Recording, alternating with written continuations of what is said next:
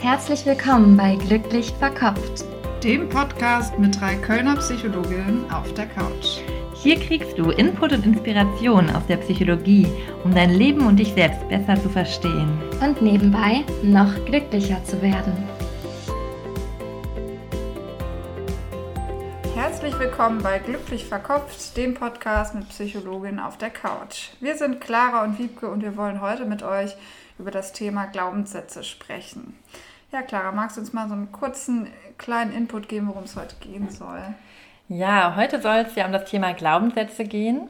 Und einige von euch kennen den Begriff vielleicht schon, je nachdem, mit welchen Themen ihr euch so auch schon mal beschäftigt habt oder welche Literatur ihr vielleicht schon gelesen habt. Glaubenssätze, die spielen dann eine Rolle, vielleicht kennt ihr das auch, wenn man in Situationen gerät, wo man das Gefühl hat, hm, da passiert häufig was ganz Ähnliches. Da ähm, haben wir vielleicht sehr negative Gefühle, obwohl die Situation objektiv vielleicht gar nicht so schlimm ist. Aber in uns kommen trotzdem ganz ähnliche Gefühle und wir haben das Gefühl, so ein negatives Selbstbild, was jeder irgendwie in sich hat. Das kann ganz unterschiedlich sein, aber jeder hat so bestimmte negative Annahmen über sich, dass die irgendwie in der Situation bestätigt werden. Genau, und das ist, glaube ich, auch gerade das, was eben diese tiefen Emotionen auslöst. Ne? Es ist nicht die Situation an sich, sondern das Gefühl, dass genau die Angst, wie wir vielleicht von anderen gesehen werden, dass wir das Gefühl haben, das wird in der Situation beschädigt und das ist für uns so wahnsinnig schmerzhaft. Ich versuche mal ein paar Beispiele zu geben. Ich glaube aber gerade das ist ein Thema, wo man sehr individuell für sich schauen muss, ähm, was ist eigentlich mein Glaubenssatz. Deswegen, das sind jetzt Beispiele, wo ihr euch vielleicht schon wiederfindet, vielleicht auch nicht. Genau, schaut einfach mal für euch. Also es könnte zum Beispiel sein, dass man sehr eifersüchtig ist. Also immer wieder, wenn man das Gefühl hat, der andere interessiert sich für andere Leute, dass man so ein ganz tiefes, schmerzhaftes Gefühl von Angst oder Traurigkeit bekommt. Und dahinter, wenn das ähm, so stark ausgeprägt ist und vielleicht der Partner einem gar nicht so starke Anlässe dafür liefert oder man das auch bei verschiedenen Partnern hat, kann das sein, dass so ein zentraler Glaubenssatz dahinter steht. Was wäre das dann für ein Glaubenssatz in dem Fall? Genau, ich glaube, das muss man ähm, für sich genau rausfinden. Ich gebe mal so ein Beispiel, was es sein könnte. Es könnte zum Beispiel sowas sein wie der innere Glaubenssatz, ich genüge nicht. Ne? Also das mhm. zeigt so ein bisschen, eigentlich denke ich, die anderen sind besser als ich, der andere ähm, interessiert sich mehr für die anderen und ich bin nicht gut genug. Ne? Hat wieder viel mit dem Thema Selbstwert zu tun, worüber wir auch oft sprechen. Mhm. Ja, oder auch ähm, vielleicht andere Situationen wären, zum Beispiel, man wird vielleicht immer von Freundin irgendwie enttäuscht, die haben vielleicht keine Zeit für einen. Ne? Und dann kann vielleicht so ein Glaubenssatz hinterstecken, ich bin irgendwie zu viel oder ich bin zu anstrengend oder ich bin irgendwie gar nicht liebenswert oder ja, so. Genau, oder ich bin den anderen nicht wichtig. Ne? Also für mich nimmt man mhm. sich keine Zeit. Ja, das kann auch, mhm. glaube ich, wenn man Single ist und eigentlich jemand ist, der total gerne in Beziehungen ist und sich da irgendwie immer total wohlfühlt und geborgen fühlt, dass gerade dann so, so, so eine Zeit des Single-Seins auch schmerzhaft sein kann, weil das vielleicht so auslöst, ich bin nicht liebenswert, ne, keiner will mich ähm, ne, und da immer mit mhm. diesem Glaubenssatz irgendwie konfrontiert mhm. ist. Generell ist bei Glaubenssätzen häufig so, dass auch wenn ihr für euch da mal gucken wollt, da machen wir wahrscheinlich noch mal eine separate Folge zu, wie man Glaubenssätze auch erkennt. Aber ihr könnt ja mal überlegen, was folgt bei euch intuitiv auf dieses Ich bin? Ja, ich bin komisch oder ich bin anstrengend ne? oder ich bin nicht liebenswert. Mhm. Und da mal so zu schauen, was würdet ihr intuitiv daraus sagen oder auch, was fühlt sich da so, wo reagiert ihr drauf, wenn ihr das hört? Also man merkt ja. das schon ganz stark, wenn so ein Glaubenssatz getriggert wird, dass ja, man da direkt, wenn da ganz, fühlt sich, man fühlt das irgendwie. Genau, und ich würde da auch wirklich versuchen, also auf der emotionalen mhm. Ebene zu schauen, weil ich glaube, oft ist es so, dass wir mit dem Kopf schon wissen, okay, natürlich ähm, finden mich Leute toll und ich habe äh, Freundinnen, die zu mir stehen. Ne? Also auf der kognitiven Ebene weiß, mhm. weiß man das, aber auf der emotionalen mhm. Ebene merkt man doch, ähm, das macht was mit mhm. mir, wenn ich, wenn ich das so beschreibe. Also wovor habt ihr Angst? Vielleicht, wie wollt ihr auf gar keinen Fall von jemandem gesehen werden? Und das könnte dann so ein mhm. Glaubenssatz sein. Ne? Mhm. Ja, wir wollen es ganz kurz, aber das, wie gesagt, wollen wir gerne noch mal in einer anderen Aus äh, Folge ausführlicher machen, so ein bisschen anschauen, aber was sind äh, eigentlich Grundannahmen und wo kommen die her? Also Grundannahmen sind Annahmen, die in der Kindheit entstehen und die entstehen eben in der Interaktion mit zentralen Bezugspersonen und häufig dann auch, wenn so zentrale Bedürfnisse frustriert werden in der Kindheit. Was wären denn so Bedürfnisse, Clara, die in der Kindheit nicht richtig gelöst werden? Mm, also ganz wichtige Bedürfnisse in der Kindheit sind ja zum Beispiel das Bedürfnis nach Bindung, ne, nach so einer engen Bindung zu engen Bezugspersonen, ne, vor allem da eben zu Mutter und Vater, aber mhm. auch wenn man Grundschulalter kommt, zu eben Gleichaltrigen. Ne, oder auch das Bedürfnis nach Autonomie. Das steht mhm. ja so der Bindung ein bisschen entgegen, aber beide Bedürfnisse sind in der Kindheit ganz, ganz wichtig. Genau. Also auch danach frei sein zu dürfen, ne, eigene Wege zu gehen, sich wegzuentwickeln von den Eltern. Und so ein Glaubenssatz könnte ja sein, wenn zum Beispiel das Bindungsbedürfnis nicht, nicht richtig erfüllt wird, ich werde nicht geliebt oder mhm. keiner sorgt sich um mhm. mich. Ne? Also, dass solche Glaubenssätze dann mhm. aufkommen. Oder andere äh, engen mich ein, wenn die Autonomie eher nicht so mhm. erfüllt ist. Genau. Ja. Dann ist, glaube ich, Selbstwert so ein ganz zentrales Thema. Ne? So ein Bedürfnis, dass mhm. man irgendwie. Ähm, ja, anerkannt wird, dass die Eltern einen toll finden, dass man Bestätigung bekommt. Ne? Und sonst können auch ganz viele verschiedene Glaubenssätze daraus entstehen, mm. wenn das nicht so erfüllt ja, ist. Ja, ein ganz wichtiges menschliches Grundbedürfnis ne? genau, ne? nach einem guten ja. Selbstwert. Ja, mm. und da Eifersucht wäre ja auch so ein Thema, hatten wir eben. Ne? Sowas wie ich genüge nicht ist ja auch viel, hat viel mit dem mhm. Selbstwert zu tun. Ja. Oder auch so ein Bedürfnis nach Sicherheit. Ne? Wir wollen irgendwie alle Kontrolle haben, wir wollen Dinge mm. beeinflussen können. Und könnte ja. auch so ein Glaubenssatz sein wie, ich kann gar nicht kontrollieren, was passiert. Andere lassen mich einfach so im Stich, sowas. Mhm. Ne? Könnte auch dahinter ja. stehen. Okay. Genau, das Wichtige ist, warum das auch so zentral ist, dass man sich im Hier und Jetzt nochmal damit beschäftigt, ist, dass äh, diese Glaubenssätze oft noch sehr lange weiter wirken. Ne? Auch wenn die Kindheit vorbei ist und wir vielleicht ganz anderes Umfeld haben, ähm, ähm, prägen die noch sehr unsere Gefühle und unser Verhalten. Mhm. Ja, vor allem, ähm, was da ja auch häufig so ist, dass Glaubenssätze dann häufig so eine selbsterfüllende Prophezeiung kreieren können. Ne? Also das ist ganz wichtig, auch in dieser ja, Dynamik, um Glaubenssätze zu verstehen. Ne? Wenn sich das ganz früh gebildet hat, dieser Glaubenssatz zum Beispiel, ich bin zu viel, ich bin anstrengend, mhm. ne? dass man das vielleicht erlebt hat. Beispielsweise in einer Familie, wo vielleicht die Eltern ähm, sehr im Stress waren, vielleicht gab es viele Geschwisterkinder, ne? Ja. Eltern waren vielleicht auch viel Arbeit, nicht verfügbar. Da hat man vielleicht den Glaubenssatz entwickelt, ich bin zu viel, ich bin anstrengend. Und das führt dann dazu, dass man auch die anderen so erlebt, als die sind irgendwie nicht für mich da, die sind vielleicht irgendwie unverfügbar. Ja. ja und wenn man dann zum Beispiel, sagen wir mal, man ist vielleicht in einer Beziehung, ja, dann hat man diese Grundannahme, an, der andere ist nicht so richtig verfügbar für mich. Ne? Der kann mich vielleicht auch nicht aushalten, ich bin ihm vielleicht zu anstrengend, der ist genervt von mir.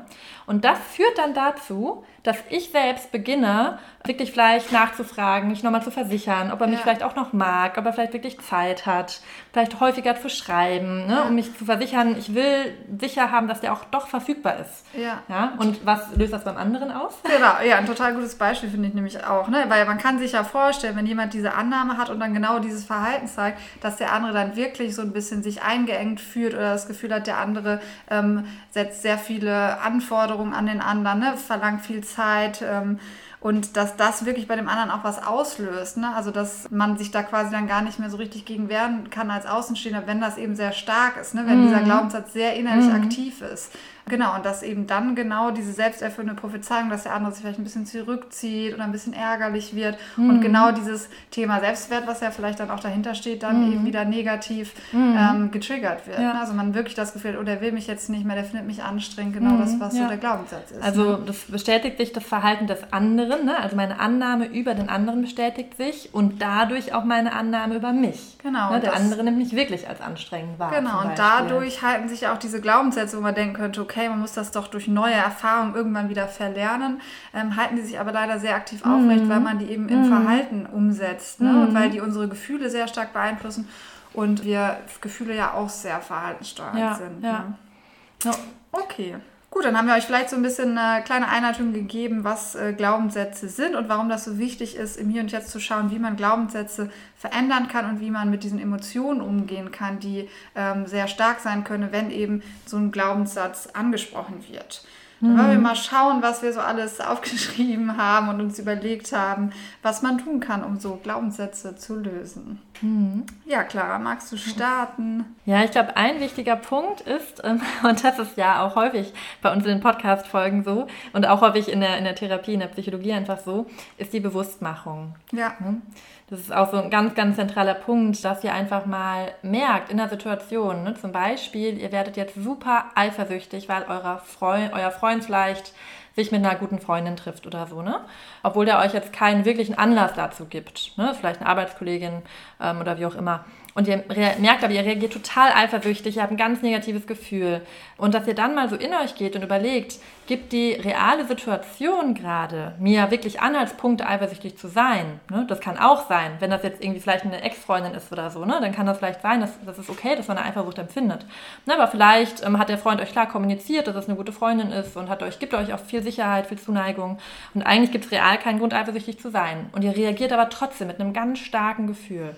Ja? Dann ist es häufig so, dass da eher der innere Glaubenssatz am Werk ist. Ne? Und eben so ja. eine ganz frühe Erfahrung, die ihr vielleicht ganz früh als Kind gemacht habt, dass die da so ein bisschen wieder hochkommt. Ja, genau. Und ich glaube, bei der Bewusstmachung ist auch ganz zentral, in die Reflexion der Kindheit zu gehen. Also wie war die Situation damals und was habe ich so für innere Annahme über mich gelernt? Und ich würde sagen, dazu machen wir auch noch mal eine Folge, wie man das dann genau reflektieren kann, weil das mhm. eben so ein zentraler Ansatzpunkt ist, um zu trennen, okay, ähm, warum fühle ich mich im Hier und Jetzt genau so ne? und was hat das vielleicht mit meiner Vergangenheit zu tun. Mhm.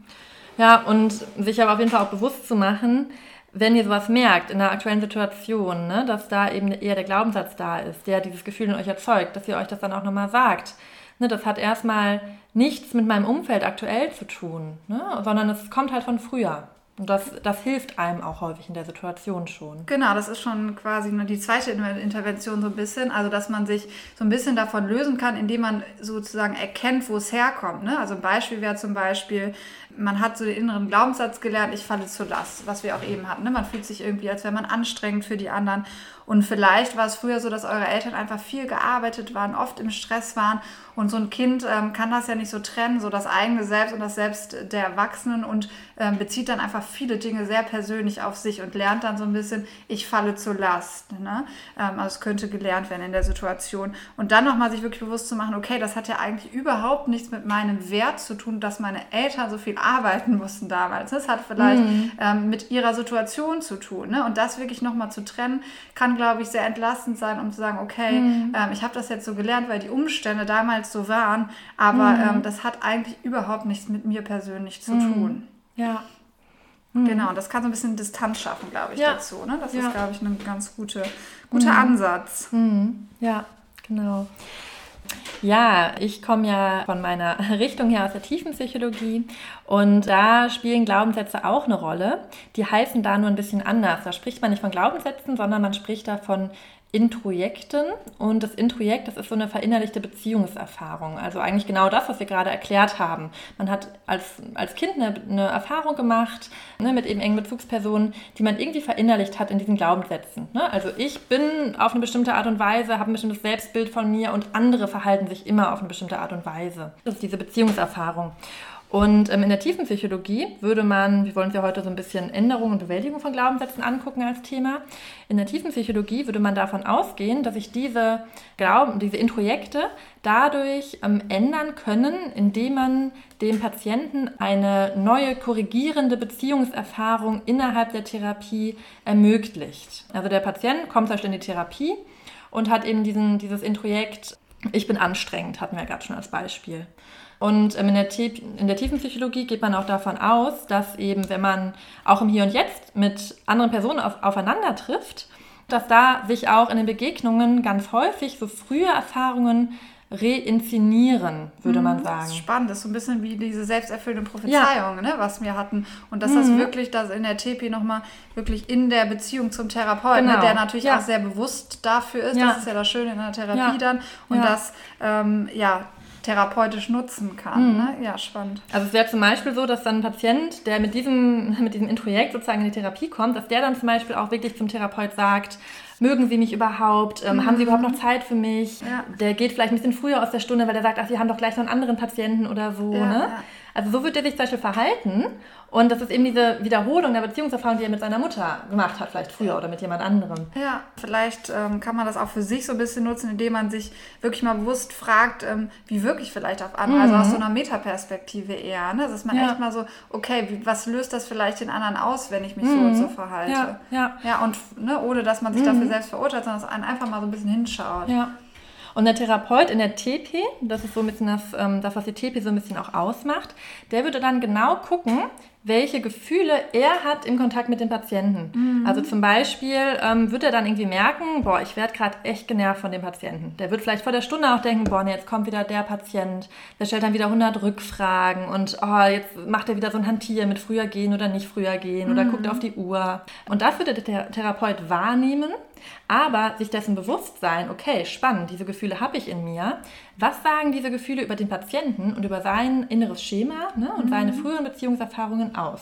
Ja, spannend. Und wenn der Therapeut das erkannt hat, so ein bisschen die Schema und die Annahmen von den Patienten, ähm, was macht er dann damit in der Therapie? Hm, also zum einen man das den Patienten so ein bisschen ähm, spiegeln, ne? vielleicht auch deuten, ist ja auch so ein tiefenpsychologischer Begriff. Man zum entweder, entweder sagen kann, ja, dem Patienten auch sagen kann, sie erleben mich gerade wohl so, dass ich irgendwie vielleicht sie als anstrengend empfinde. Kennen sie das Gefühl irgendwoher? Hm, man fragt ein bisschen, wo kommt es her, aus der mhm. frühen Kindheit. Oder man man, man spricht das an, was gerade vielleicht auch passiert in der Situation, ne? mhm. wie man den Patienten vielleicht auch erlebt, wie der Patient den Therapeut vielleicht erlebt. Mhm. Und was dann vor allem wichtig ist, man versucht eben nicht nach diesem Gefühl zu handeln. Also man hat so diese Wahrnehmung und diese Gegenübertragung, ich bin gerade da irgendwie genervt vom Patienten, ne? weil vielleicht die Mutter früher auch genervt war vom Patienten oder was heißt genervt, aber vielleicht, ne, die Mutter hatte einfach keine Zeit, der, ne, deswegen konnte sie dem Patienten, das war irgendwie anstrengend, mhm. so reagiert man selber. Und dann agiert man das aber nicht aus. Ne? Auch so ein Begriff in der tiefen Psychologie, das Agieren. Also agieren bedeutet diesem Impuls folgen, sondern man macht sich dessen bewusst und wird sich aber klar, nee, das hat gerade nicht viel mit der aktuellen Situation zu tun und man reagiert anders. Also genau, so ein bisschen ist das ja auch wieder vergleichbar mit den selbsterfüllenden Prophezeiungen. Man versucht genau das, was der Patient mhm. bei anderen immer automatisch auslöst, mhm. genau ihm nicht mehr zu geben. Ja. Ne? Also quasi so der Experte kann sich davon lösen, von diesem Gefühl, indem mhm. er es reflektiert und ähm, ja, total spannend. Ähm, das Problem ist ja so ein bisschen, dass wir nicht immer einen Therapeuten an der Seite haben und unser Umfeld leider auch nicht immer ähm, so reagiert dann. Ne? Also mm. genau Schema inkonsistent, sage ich jetzt mal. Also genau mm. unsere Glaubenssätze nicht versucht zu bestätigen. Deswegen versuche ich mal ähm, so ein bisschen noch einen anderen Ansatz reinzubringen, die sogenannte Schematherapie. Ähm, die beschäftigt sich nämlich mit ähnlichen Dingen. Also ein Schema ist eigentlich so das gleiche wie ein Glaubenssatz. Und ähm, die Idee ist, dass man die, ähm, die Gefühle, ne, also diese schmerzhaften Gefühle, die aufkommt, dass man lernt, wie man sich da selber drum kümmern kann. Ne? Weil man teilt das auch so auf in, es gibt so ein inneres Kind, wo die ganzen äh, negativen Emotionen und die Ängste drin, checken, ne, drin stecken, nämlich diese alten Glaubenssätze. Und dann gibt es aber noch was, weil jetzt sind wir ja erwachsen, das ist ja das, was uns vom Kind auch unterscheidet. Mhm. Ähm, und jetzt können wir uns quasi selber um diese mhm. ähm, Bedürfnisse kümmern. Ne? Also das heißt, in der Praxis würde das so viel heißen, wie wenn ihr diese negativen Gefühle wahrnehmt. Ne? Also seid in einer Situation und ihr habt zum Beispiel ähm, das Gefühl von Eifersucht, ne? seid ängstlich, traurig, dass ihr irgendwie nicht gut genug seid, ähm, dass ihr dann quasi mit diesem inneren, inneren Kind, ne, also mit diesen schmerzhaften Gefühlen, die ja durch das Kind ähm, mhm. repräsentiert werden, in Kontakt geht. Und zwar, dass ihr euch dann quasi um diese Bedürfnisse kümmert. Also da steckt ja so ein bisschen dahinter, ja, ähm, ich will, dass man sich um mich kümmert, ich will liebenswert mhm. behandelt werden, ich will, dass man mir zeigt, dass ich doch gut genug bin. Ne? Und dass ihr quasi mit so ganz viel Selbstliebe da reingeht und sagt, mhm. auch diesen Schmerz anerkennt, sagt, ah, das ist jetzt irgendwie total schmerzhaft für mich und euch nicht deswegen runtermacht. Ich glaube, oft passiert ja sowas, ähm, dass wir, wenn wir eifersüchtig sind, sagen, ja, ähm, ist doch jetzt total übertrieben und ähm, warum bin ich nicht selbstbewusst genug, um da drüber zu stehen? Mhm. Warum sehe ich mich selber so negativ im Vergleich? Ne? Dass ihr das vielleicht nicht so macht, dass ihr euch da inhaltlich so ein bisschen abwertet, mhm. sondern stattdessen, dass ihr sagt, okay, ich habe jetzt diesen Schmerz und ähm, das ist total okay, aber ich versuche mich jetzt da selber so ein bisschen drum zu kümmern. Mhm. Ne? Also ja. quasi auf die Bedürfnisse zu reagieren. Genau, weil das ist ja wirklich das auch, was uns so ein bisschen trennt von alten Reaktionen. Ne? Also wenn wir einfach automatisch aus dem Gefühl reagieren, dann entstehen ja oft auch diese selbsterfüllenden Prophezeiungen, ist das Problem. Ne? Also wenn wir zum Beispiel dann aus der Eifersucht versuchen, vielleicht den Partner zu kontrollieren oder ärgerlich reagieren, ähm, ne? dann geht der Partner vielleicht eher in den Rückzug. Und genau davor fürchten wir uns ja so ein bisschen. Ne? Das mhm. heißt, dass ihr versucht, ähm, wie könnt ihr selber mit euren ähm, Gefühlen umgehen, die anerkennen und euch da um, um euch dann darum zu kümmern. Mhm. Also das macht die Schematherapie auch so ein bisschen aus. Äh, ne? Das finde ich, ganz wichtig, so ähm, festzuhalten, die Trennung zwischen dem inneren Kind und das innere Kind, das hat diese Glaubenssätze, ne? die kommen vom inneren Kind und dem gesunden Erwachsenen. Genau, und das halt ja, heute im Hier und Jetzt. Ja. Und dabei, man könnte ja sagen, ähm, im Hier und Jetzt äh, muss man nicht eifersüchtig sein, weil man kann ja unabhängig vom anderen gut existieren, man ist nicht mehr vom anderen abhängig, ne? man kann sich da selbstbestimmt entscheiden, aber dieses innere Kind hat eben ganz andere Gefühle, ne? die so ein bisschen mhm. ähm, da wieder aktiviert mhm. werden. Ja. Und okay. das macht die Therapie dann auch so ein bisschen aus, in der Schematherapie zum Beispiel. Da geht es dann darum, dass man eben so sich um sein inneres Kind kümmert, wie du gesagt hast.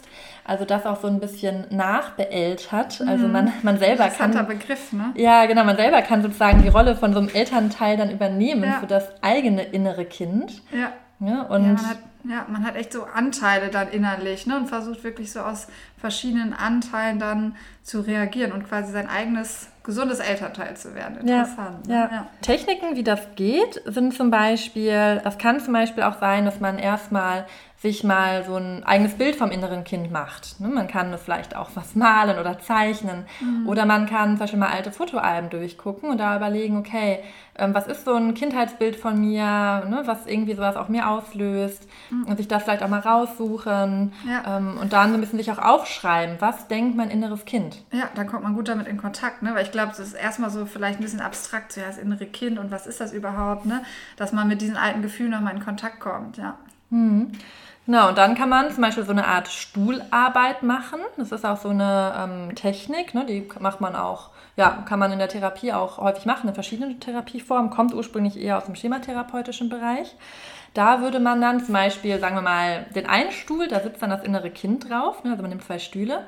Und auf dem zweiten Stuhl sitzt der gesunde Erwachsene, also euer gesundes, erwachsenes Ich, ne? im Hier und Jetzt. So ein Erwachsener, der ist verantwortlich, eigenverantwortlich, kann sich richtig verhalten, ähm, ist ausgeglichen. Genau, ich glaube, das Wichtige ist, dass das nicht so ein strafender, ermahnender, mhm. jetzt reiß dich doch mal zusammen, Erwachsener ist, ne? weil mhm. den haben wir, glaube ich, auch alle in uns, aber der hilft oft nicht, das Gefühl zu lösen, sondern der verstärkt es eher, wenn man das Gefühl hat, oh, ich habe dieses Gefühl und dieses Gefühl ist eigentlich nicht angebracht ja. und deswegen fühle ich mich noch minderwertiger. Ne? Ja. Also, dass es wichtig ist, dass das ein Erwachsenenteil ist, der sehr liebevoll mhm. ist, der sehr wertschätzend ist. Ne? So richtig, mhm. vielleicht wie ihr euch so ein Traum-Elternteil genau, vorstellt. Oder ja. eure Eltern haben ja bestimmt auch viele positive Eigenschaften, mhm. wie die mhm. reagiert haben, wenn sie besonders liebevoll waren. So ein mhm. Erwachsener. Ja. ja. Dann kann man in dieser Stuhlarbeitsübung, kann man auch die beiden Anteile sprechen lassen. Ja, zum Beispiel könnt ihr euch, sagen wir mal, ihr stellt euch jetzt diese Eifersuchtssituation vor, die ihr habt mit dem Freund und dann könnt ihr euch vielleicht auf den einen Stuhl setzen und überlegen, okay, ihr seid jetzt gerade das innere Kind. Ne? Ihr fühlt euch da so richtig rein. Wie geht es meinem inneren Kind gerade? Und welche Gedanken und Gefühle hat das? Das hat zum Beispiel den Gedanken, ich bin nicht gut genug und ich werde nicht geliebt und andere enttäuschen mich doch immer wieder. Mhm. Ne? Und dann wechselt ihr mal den Stuhl. Und dann überlegt ihr, was würde der gesunde Erwachsene jetzt dazu mhm. sagen? Genau, und ich finde, man kann das mit Stühlen machen, das macht man in der Therapie. Man kann das aber auch vielleicht im Inneren machen, wenn ihr das Gefühl habt, ihr kommt euch ein bisschen komisch vor, wenn ihr euch zu Hause auf Stühle setzt. Ähm, wie gesagt, ich glaube, das ist offen, aber dieser innere Dialog, der kann wirklich total hilfreich sein, wenn man das Gefühl hat, ähm, man verurteilt sich nicht, man versucht stattdessen, sich um die Bedürfnisse zu kümmern und die anzuerkennen und da eine erwachsene Lösung aber auch für zu finden. Ne? Weil man mhm. muss ja nicht aus diesen kindlichen Anteilen reagieren mhm. und das im Außen außen ausagieren oder so. Mhm. Ne? Ja. ja, spannend. Was gibt es denn noch für Möglichkeiten, um so an das innere Kind ranzukommen oder auch vielleicht um diese Gefühle? Das ist ja auch so das zentrale Problem, sage ich jetzt mal, dass wir diese Gefühle so schlecht aushalten können, um die so ein bisschen zu regulieren. Mhm. mhm. Das ist eine gute Frage. Da gibt es zum Beispiel Techniken, die kommen auch teilweise aus der Hypnotherapie, da arbeitet man auch viel so mit inneren Bildern, beziehungsweise das sind so Imaginationsübungen, die man mhm. da machen kann. Das kann sowohl in der Therapie gemacht werden, das kann man aber auch gut selber zu Hause machen. Ähm, es gibt da zum Beispiel auch auf YouTube einige geführte Meditationen zu. Ne? Also mhm. Stefanie Stahl kennt ihr sicherlich, die macht auch viel Arbeit mit dem inneren Kind. Nur der Veit Lindau, der hatte auch YouTube-Videos, wo man so ein bisschen die, in die Gefühle vom inneren Kind reingeht. Ähm, und da ist es dann so, dass es vor allem darum geht, angeleitet, ne, aber man kann sich das vielleicht auch selber ein bisschen überlegen, mhm. dass man in dieses Gefühl von früher reingeht. Und da werden dann so Fragen gestellt oder wie funktioniert das in den Videos? Mhm, also man ähm, soll sich vor allem so ein bisschen daran erinnern, mhm. in, in, vielleicht an eine Erfahrung, wo man vielleicht als Kind sich daran erinnert, wo man vielleicht gerade traurig war, ja. ne, wo andere sich vielleicht so verhalten haben, dass eben das negative Gefühl in einem erzeugt hat, ne, wo eben diese Bedürfnisse frustriert wurden. Okay, also die alten Erfahrungen werden nochmal so ein bisschen erfragen ja. und genau das Gefühl eben, weil das ist ja das Zentrale, versucht ja. man dadurch noch mal so ein bisschen wach zu rufen. Ja, genau, okay, so reaktiviert. Ja.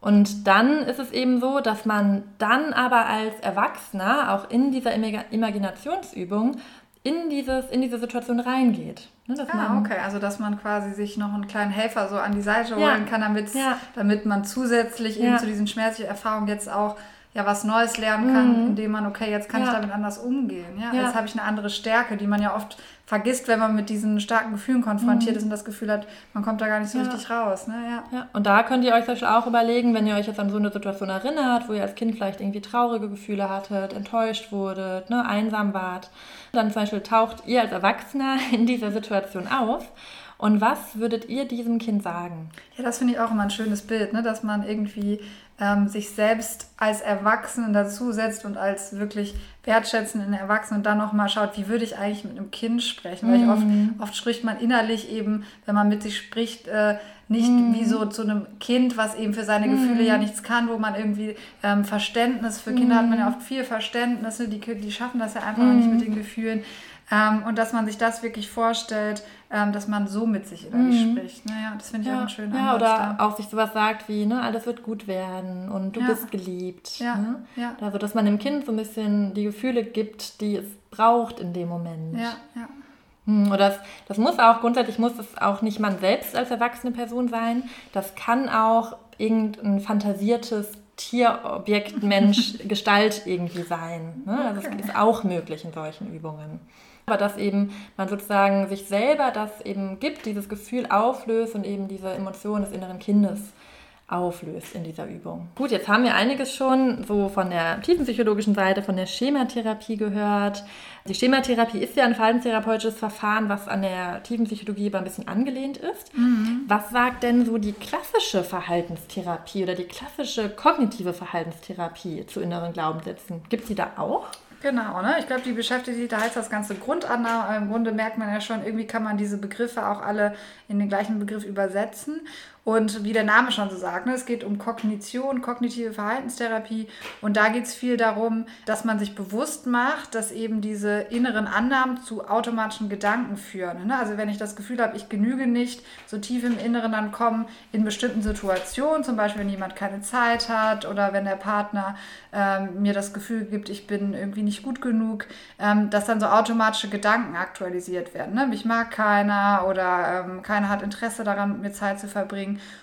Und dass genau diese Interpretationen dazu führen, dass wir eben diese schmerzhaften Gefühle haben. Mhm. Ne? Wenn man sich diesen Zusammenhang einmal bewusst macht, kann man auch versuchen, alternative Kognition, also Kognition, die vielleicht zu einem anderen Gefühl auch führen würden, ähm, sich äh, in Erinnerung zu rufen. Ne? Also zum Beispiel zu sagen, okay, er hat vielleicht heute keine Zeit, aber das heißt nicht, dass er mich nicht sehen möchte. Ne? Das mhm. ist ja nur mhm. meine Interpretation. Sich wachzurufen, okay, er hat in vielen Situationen Zeit für mich gehabt und ähm, vielleicht habe ich schon auch tief in mhm. mir das mhm. Gefühl, ähm, dass er gerne Zeit mit mir verbringt. Ne? Also dass man wirklich diese automatischen Gedanken erkennt, weil dann weiß man auch, wie die zu dem Gefühl führen und dann versucht mhm. wirklich alternative Gedanken dagegen zu setzen. Also ein bisschen so in der kognitiven Verhaltenstherapie würde man das ein bisschen kritisch hinterfragen. So stimmt das ja, überhaupt? Genau. Auch so im Hier und Jetzt, ne? Gibt es überhaupt An Anlässe, den Gedanken zu haben? Genau, ja ne, dass richtig. man da nochmal seine Gedanken aktiv hinterfragt. Ne? Weil die mhm. Gedanken, wir haben ja oft das Gefühl, irgendwie die spiegeln die Wahrheit wieder, aber Gedanken entstehen eben, wie gesagt, auch oft aus mhm. alten Erfahrungen, die eigentlich so im Hier und Jetzt mhm. eben gar nicht mehr so stimmen. Und das ja. macht man sich so ein bisschen zunutze. Ja. Ne? Eine Technik dafür ist ja auch das ABC-Schema. Ne? Genau. Ne? Ähm, aber das spoilern wir gerade, teasern wir gerade nur schon mal an. Dazu gibt es noch eine separate Folge, die wahrscheinlich nächste oder übernächste Woche hochgeladen wird, wo es auch nochmal ganz konkret darum geht, was man in einer ganz konkreten Situation dann auch machen kann. Ja, und ich glaube, vielleicht kann man sich manchmal auch noch, um diesen Glaubenssatz zu hinterfragen, vielleicht sich bewusst machen, ähm, wie sehen mich andere vielleicht, ne? weil oft hat man ja das Gefühl, andere sehen einen gar nicht so negativ. Oder wie sehe ich selbst andere, die vielleicht selber irgendwie Eifer, also oft hat man ja vielleicht zum Beispiel eine Freundin, die so viel mit Eifersuchtsgefühlen kämpft und man hat so das Gefühl, warum siehst du nicht, wie toll du eigentlich bist? Die andere ist nicht besser als du und ich habe das Gefühl, ne, dein Freund liebt dich total, aber die Freundin kann das nicht so mhm. richtig glauben und da hat man das Gefühl, okay, man hat da ganz viele positive Gedanken, warum dieser Glaubenssatz mhm. gar nicht stimmt, ne? dass man mhm. vielleicht das mal versucht auf sich selber anzuwenden. Ne? Wie würde mhm. das jemand anders sehen oder wie würde ich ja. das sehen, wenn eine Freundin das jetzt von mhm. sich denken würde? So ein Perspektivwechsel. Genau irgendwie. Ja, ne? Was genau. wird eine andere Person zu der gleichen Situation sagen? Ja. Mhm. Gibt es noch andere Bewältigungsmöglichkeiten zu diesen Glaubenssätzen, die jetzt gar nicht so mit den spezifischen Therapieschulen zu tun haben? Was kann man allgemein noch machen? Wenn wir jetzt einen Hörer haben, der sagt, ey, boah, ich kann das total nachvollziehen, mein innerer Glaubenssatz ist auch irgendwie, ich werde nicht geliebt. Was mhm. könnte der noch machen? Ja, ich glaube, das Wichtige ist, wir haben ja schon ganz viel jetzt um, wie kümmert, sich um, kümmert man sich um seine inneren Gefühle, ähm, wie zeigt sich das so in Beziehung, wie macht man sich das bewusst. Ähm, ich glaube, ganz wichtig ist aber auch, dass man dann, wenn man das eben ein bisschen besser schafft, mit seinen Gefühlen umzugehen, dass es einem dann auch die Möglichkeit gibt, dass man sich anders verhalten kann. Ne? Weil man mhm. kennt ja oft, das hatten wir ja mit diesen selbsterfüllenden Prophezeiungen, dass man ähm, das Problem dann so ein bisschen ist, warum diese Glaubenssätze auch lange aufrechterhalten werden, dass wir zum Beispiel dann wirklich eifersüchtig reagieren, ähm, mm. dem Freund vielleicht Vorwürfe machen, sauer werden ne? und der mhm. dann denkt, okay, irgendwie ja finde ich das auch nicht in Ordnung und dann mm. ähm, findet der ne, wirklich vielleicht Dinge, die ihn an ähm, dem anderen stören und das ähm, hält er genau diesen Glaubenssatz aufrecht. Deswegen habe ich es total wichtig, dass man schafft, sich vielleicht anders zu verhalten. Also zu sagen, okay, ich kümmere mich um diese Gefühle der Eifersucht ähm, in Teilen selber, versuche da gut mit mir umzugehen und versuche dann vielleicht im Außen das weniger auszuagieren. Mhm. Hättest du da noch ein Beispiel, wie man, was das jetzt heißen könnte konkret? Mhm. Also ich fand, da waren jetzt ja zwei wichtige Punkte drin. Also einmal die Emotionsregulation, ne, mhm. was du mhm. gesagt hast, sich um die Gefühle kümmern, vielleicht auch sich von den Gefühlen distanzieren passieren. Mhm. Ne, sagen wir mal, es gibt wirklich eine Situation, wir waren jetzt bei der Eifersucht, man ist super eifersüchtig. Und dass man dann vielleicht auch erstmal sowas machen kann, um auch aus der Situation emotional rauszugehen. Ne, das kann vielleicht eine Meditation sein, eine Achtsamkeitsübung sein, ne, die 5-4-3-2-1-Übung. Mhm. Also sich irgendwie vielleicht auch abzulenken, ne? sich zu sagen, es ist nur ein Gefühl, ich mhm. bin nicht das Gefühl, ne? Ja. auch so eine klassische Und ich habe gerade gedacht, sowas, dass man vielleicht wirklich versucht, sich um dieses, diesen Glaubenssatz zu kümmern. Also wenn ich zum Beispiel das Gefühl habe, ich genüge nicht oder ich bin nicht liebenswert, dass man sich innerlich vor Augen führt oder auch sich ähm, darum kümmert im Verhalten, dass man genau das Gegenteil so ein bisschen ähm, bestätigt bekommt. Ne? Also dass man sich ein Gespräch mit einer Freundin sucht, die einen sehr gerne mag oder dass man was für sich selber tut, wo man merkt, ah, ich habe ja, ich kann ja ganz viele Dinge toll, also dass man sich das nochmal sehr bewusst macht. Mhm, genau, also der eine Weg, ne, so dass die Emotion erstmal ähm, da so ein bisschen rausgehen zu können. Und wenn man das geschafft hat, ne, vielleicht auch Sport machen hilft ja auch total vielen und man ist nicht mehr ganz so in dieser negativen Emotion drin, dann hilft einem das häufig auch, sich einfach anders zu verhalten. Ja. Nur, dass sich mal bewusst zu machen, okay, da ist jetzt mein inneres Kind am Werk, da ist der innere Glaubenssatz am Werk und der will jetzt am liebsten den Freund kontrollieren, mit ihm eine Szene machen, mhm. dass man aber ne, da vielleicht auch mal tief durchatmet, ne, auch da vielleicht mal rausgeht aus der Situation kurz, ja. ohne ja. um Block geht.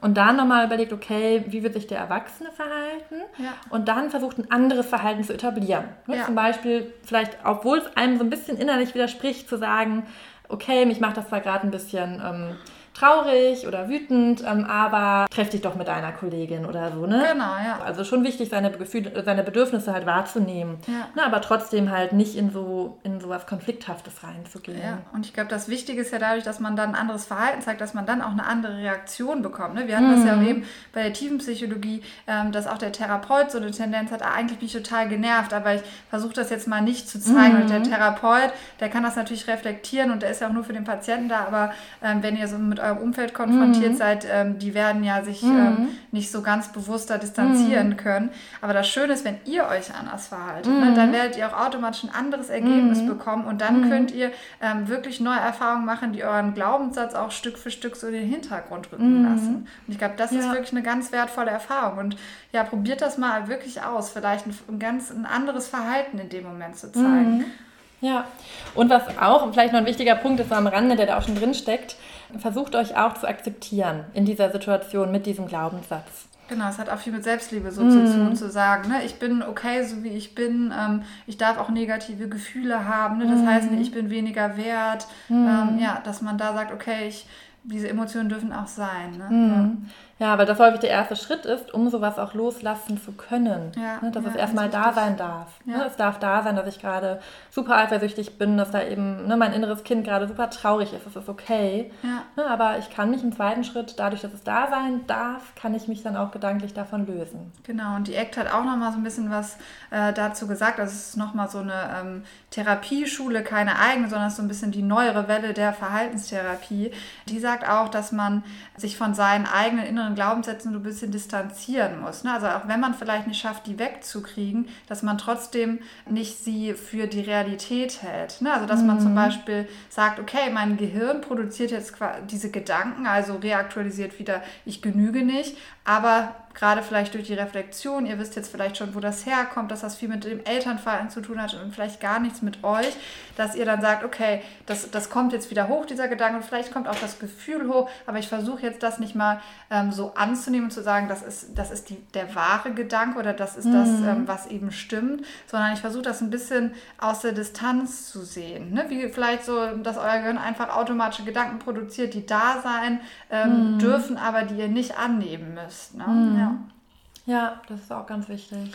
Ja, und das, manchmal gibt es auch so ganz lustige Techniken aus der Eck, dass man dann sagt, äh, ich stelle mir das vor, dass mein Gehirn wie so ein Radio ist, das äh, spielt wieder so die altbekannten Klassiker, ja, wieder jetzt dieses die Ich bin nichts wert, so mhm. gut, interessant, das habe ich ja schon mal gehört, äh, ist jetzt nichts Neues für mich.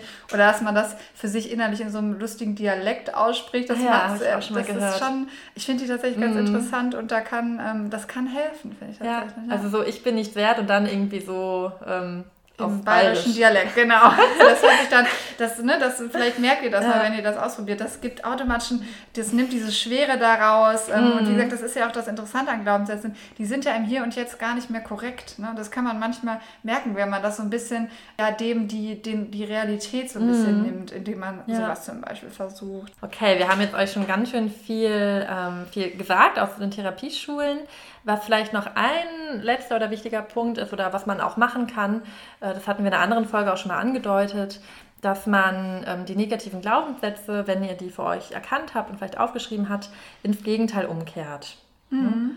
Also zum Beispiel, ähm, wenn euer Glaubenssatz ist, ich bin nicht geliebt oder ich bin anstrengend, dann ist das Gegenteil vielleicht, ich werde geliebt, ich habe ein enges Umfeld, ich habe gute Freunde, ich habe enge Bezugspersonen, ne? mein mhm. Partner liebt mich. Oder bei ähm, ich bin anstrengend wäre das vielleicht sowas wie, ich werde geschätzt oder ähm, ich genüge oder mhm. andere fühlen sich wohl mit mir. Ja, ja, also so das Gegenteil irgendwie sagen. Ja.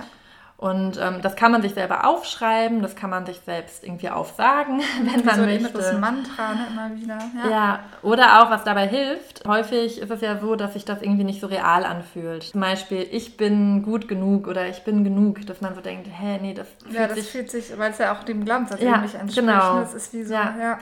Und da hilft es aber, mh, zum Beispiel auch die Aufmerksamkeit auf Situationen zu lenken, wo man vielleicht ähm, gut genug war oder auch bei Ich bin nicht geliebt, ne? also ich werde geliebt, dass man dann, dann sich erinnert, in welchen Situationen wurde ich geliebt. Ja, ganz wichtig, mhm. ne? weil man ja auch diesen negativen Filter dann einfach mhm. immer hat und das andere so wie ja. ausgeblendet ist. Ja. ja.